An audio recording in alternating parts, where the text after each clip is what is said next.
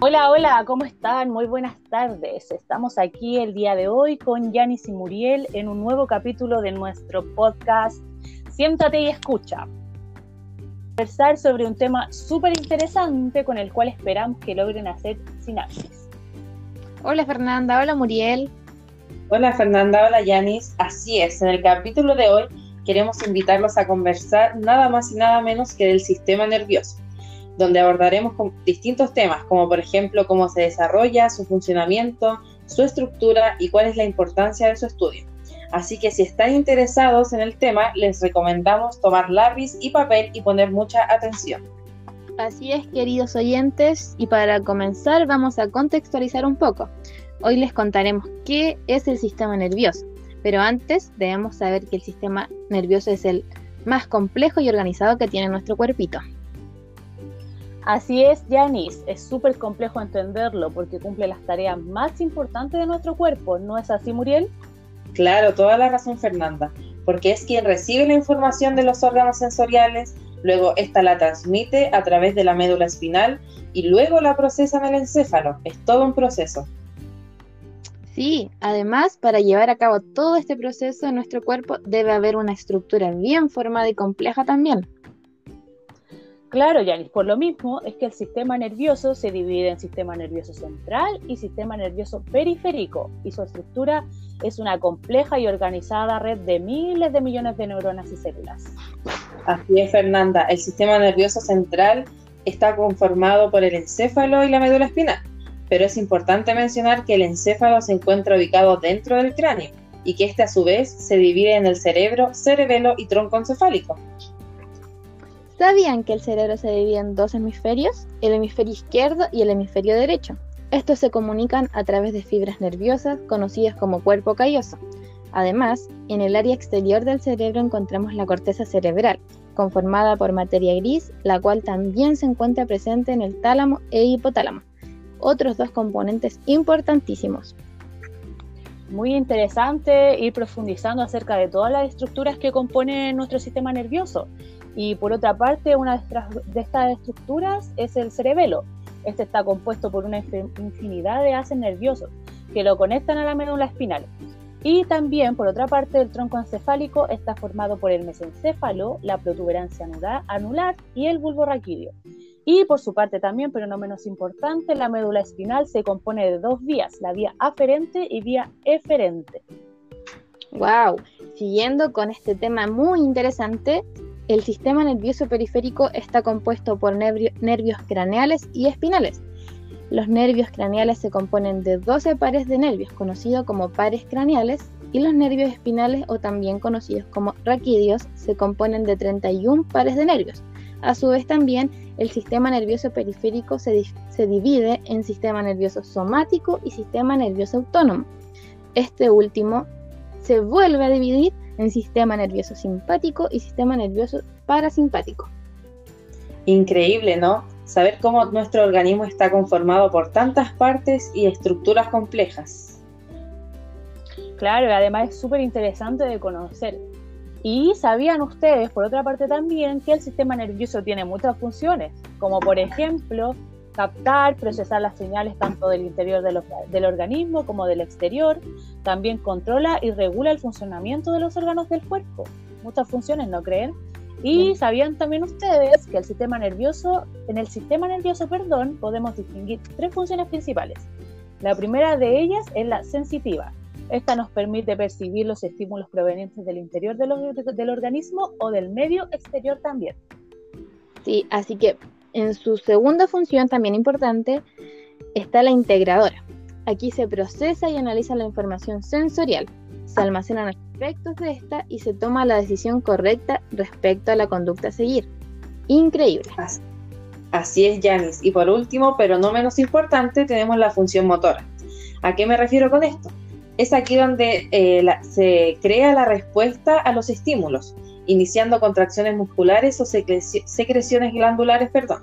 Y bueno, para que todas estas tareas que realiza el sistema nervioso sean posibles, se necesita que se desarrolle correctamente dentro de nuestro organismo.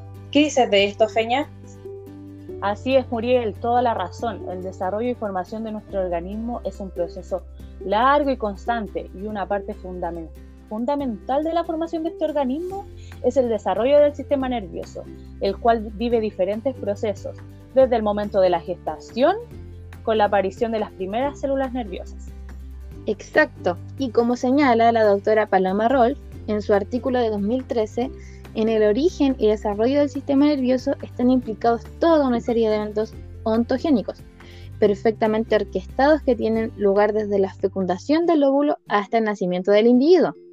Y estos eventos se pueden presentar de manera sucesiva o superpuesta. Así es, Yanis. Y los eventos que conforman este proceso de desarrollo del sistema nervioso serían, por ejemplo, la transformación del cigoto, la neurogénesis, eh, también puede ser la migración neuronal, la neurulación primaria, también tenemos la agrupas, agrupamiento neuronal, perdón, la sinaptogénesis, la mielinización y la poda axónica, perdón. Qué increíble cómo nuestro cuerpo desde pequeños, desde antes de nacer, va desarrollando nuestro sistema. Y bueno, haciendo énfasis en algunos de estos procesos, ya que son muchos, en el desarrollo del sistema nervioso cabe destacar que uno de los más importantes es la formación del tubo neuronal, ya que una vez que este está formado se forman las crestas neuronales y se da origen al sistema nervioso periférico. Wow, esto es para mucho tiempo. Eh, otro proceso muy importante, queridos oyentes, es el de la neurogénesis, que ocurre desde la tercera semana de gestación y aquí hay una gran generación de células nerviosas y esto da paso a una organización neuronal. Luego, en la etapa de sinaptogénesis, digo, y mielinización se genera un proceso que favorece el crecimiento neuronal y también de muerte neuronal. Todo esto se programa con la intención de conservar las mejores conexiones y la mielinización por su parte forma las vainas de mielina, que favorecen la transmisión de impulsos y generan la conducción nerviosa.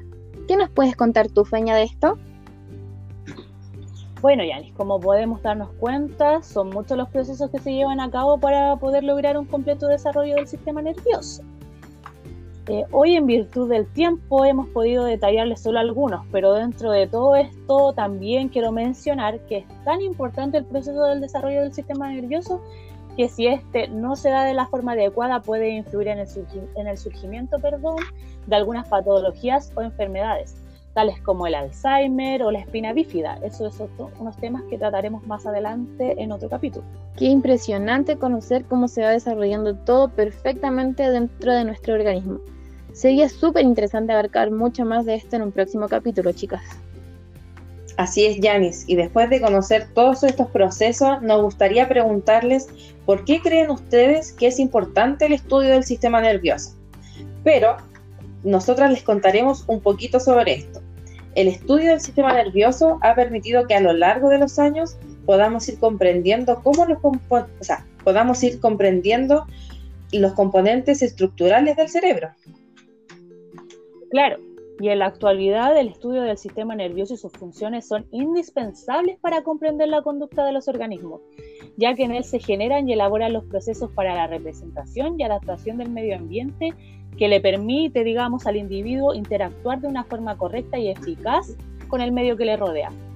Bueno, los avances científicos, gracias a los diversos estudios realizados, han permitido evolucionar en el, en el diagnóstico de múltiples patologías que existen y por esto también en su tratamiento.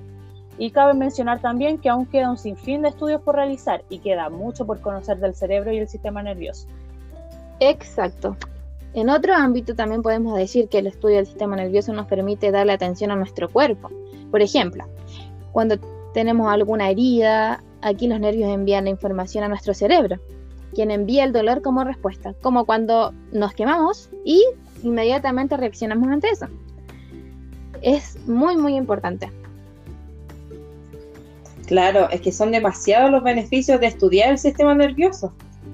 Bueno, y recapitulando un poquito, como han podido conocer, el sistema nervioso contempla una gran variedad de aristas, desde su estructura compuesta por diferentes partes que en conjunto ayudan para que éste realice los procesos fundamentales para el funcionamiento de nuestro organismo. Y además, como este se va desarrollando en diferentes eventos que acontecen desde la gestación. Claro que sí, y lo más importante es que nos permite adaptarnos al medio ambiente en el que vivimos y reaccionar ante diversos estímulos.